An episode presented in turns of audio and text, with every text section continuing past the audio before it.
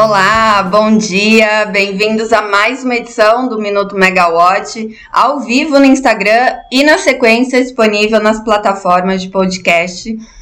Bom, eu sou a Natália Bezutti e hoje vocês fecham a semana comigo. Segunda-feira, Rodrigo Polito tá de volta. E nessa sexta-feira, que é dia de Jogo do Brasil e dos leilões A-1 e A-2, uma nova sessão no plenário da Câmara para é, discutir a postergação do prazo do marco legal da GD e, além disso, acabou de ser publicada no Diário Oficial da União a revisão das garantias físicas das hidrelétricas. Sextou, Fabiana, e sextou com o Jogo do Brasil.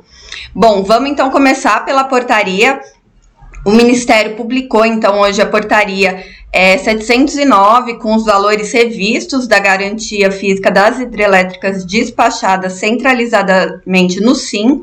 É, essas garantias são válidas a partir de 1 de janeiro de 2023 e vale a gente lembrar que no início do mês chegou a ter uma confusão, né? O Ministério publicou a portaria com essa revisão e depois ele identificou erros operacionais no sistema das declarações, né? Porque além da revisão das garantias físicas, também tem a declaração da indisponibilidade forçada e programada. Então ele identificou erro nesse sistema sistema e por isso revogou a portaria e agora publica novamente. Bom, vamos lembrar, a, revi a revisão abrangeu 120 das 150 hidrelétricas, né, de configuração de referência, o que representa 80% do parque gerador hidrelétrico despachado centralizadamente. Foram recebidas 82 declarações de empreendimentos, dentre os 87 que poderiam fazer essa declaração. O cálculo aponta para um montante de 35.675,7 megawatts médios atribuídos a essas 120 usinas cujas garantias físicas foram é, revistas e que deve ter uma revisão, uma redução dessa garantia física, né, do total, de 3,54%. O montante ficou um pouquinho acima da, do que tinha sido publicado anteriormente, 3,5%, e agora 3,54%. A partir de 1 de janeiro de 2023, vale ressaltar, o que equivale a uma redução de 1.261 megawatts médios. É, se a gente pensar uma São Simão, né, uma hidrelétrica de São Simão da SPIC, entre Goiás e Mato Grosso e Minas Gerais, tem 1.700 megawatts. Então, é uma, é uma revisão dentro do limite, que é de 5%, então ficou em 3,54%, mas é uma grande potência aí que está sendo revista. Bom, o que, que isso impacta? Né? Por que, que os agentes estavam discutindo tanto a revisão da garantia física das hidrelétricas?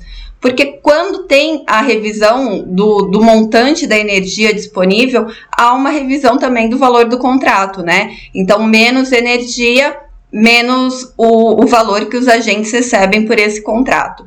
Na fase de consulta pública teve muita manifestação, né? Deu uma movimentada no setor, inclusive para que a revisão não fosse feita agora, deixasse para ser feita no próximo ano e considerada depois. A revisão ordinária das garantias físicas é, foi aprovada lá em 2003 para ocorrer a cada cinco anos. No entanto, ela só ocorreu em 2017, com uma aplicação do efeito em 2018. É, e é isso que permite né, que o planejamento de fato saiba o quanto de energia tem no reservatório né, das hidrelétricas para poder fazer o despacho no sistema interligado nacional. Bom, vamos falar rapidinho da pauta da reunião diretoria da ANEL.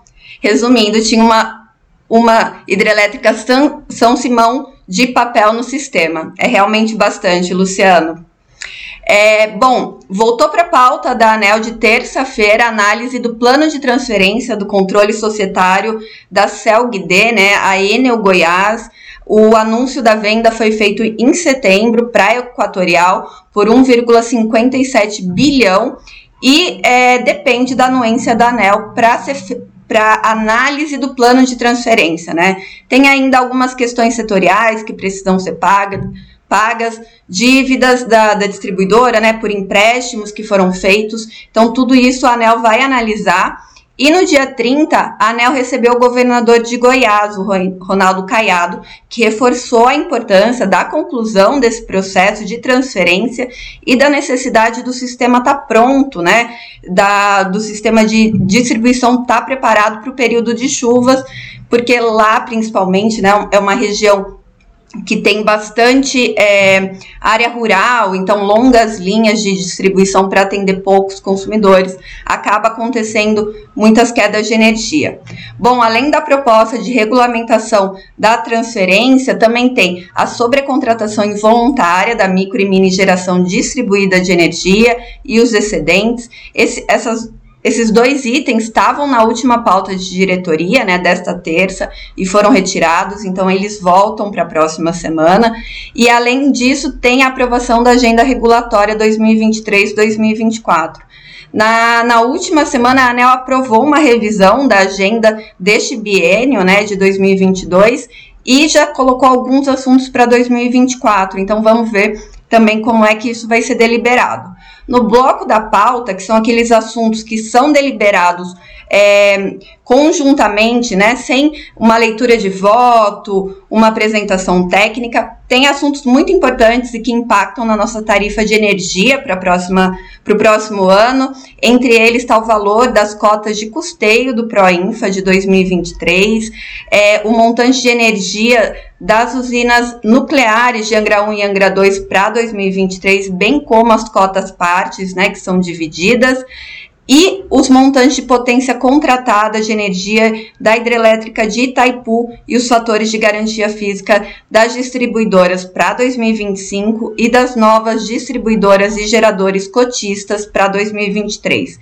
Então, esse assunto já tem a minuta do ato de voto publicado no site da ANEL e mais ou menos como é que deve se encaminhar o, os valores e os e o voto do diretor relator bastante coisa para fechar essa reunião da ANEL, né? Chega o fim do ano, muitos temas vão sendo colocados na pauta.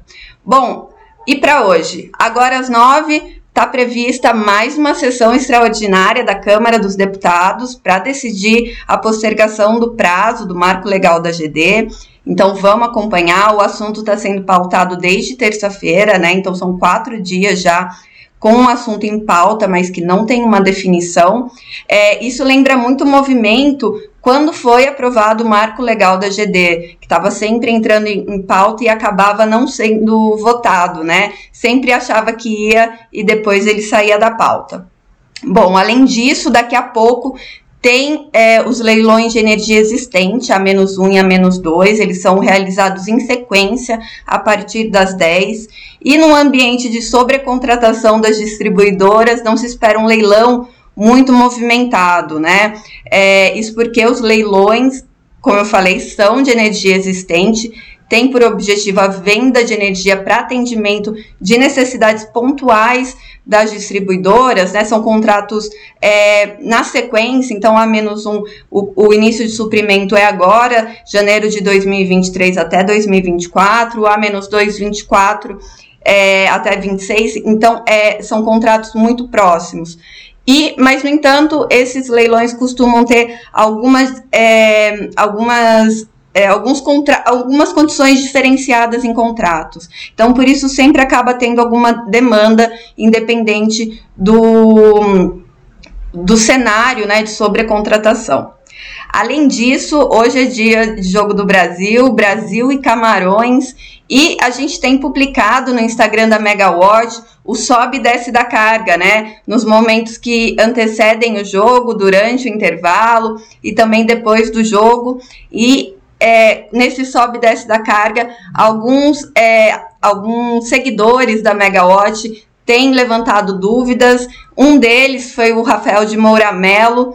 É, e o ONS gentilmente respondeu para gente. A dúvida do Rafael era como era feito o despacho do ONS para atender essa rampa de subida, né, no intervalo do jogo e posterior ao jogo. Bom, segundo o operador, nos momentos que antecedem o jogo, o o ONS é, orienta as usinas com maior capacidade de geração a manter o maior número possível de unidades geradoras sincronizadas, com o nível mínimo de produção permitido, porque assim, de forma muito rápida, ela pode elevar a geração. Em paralelo, tem toda a questão dos operadores na sala de controle, monitorando o jogo para identificar os momentos exatos né, de término de cada etapa e imediatamente acionar a quantidade dos recursos necessários por usina para atender o aumento da demanda. Bom, então novamente agradeço aqui o ONS que nos ajudou com essa explicação para o Rafael. E eu fico por aqui desejando uma ótima sexta, um ótimo fim de semana. E segunda-feira, Rodrigo Polito está de volta para é, continuar com o Minuto Megawatt com vocês. Obrigada, pessoal. Até a próxima e tchau, tchau.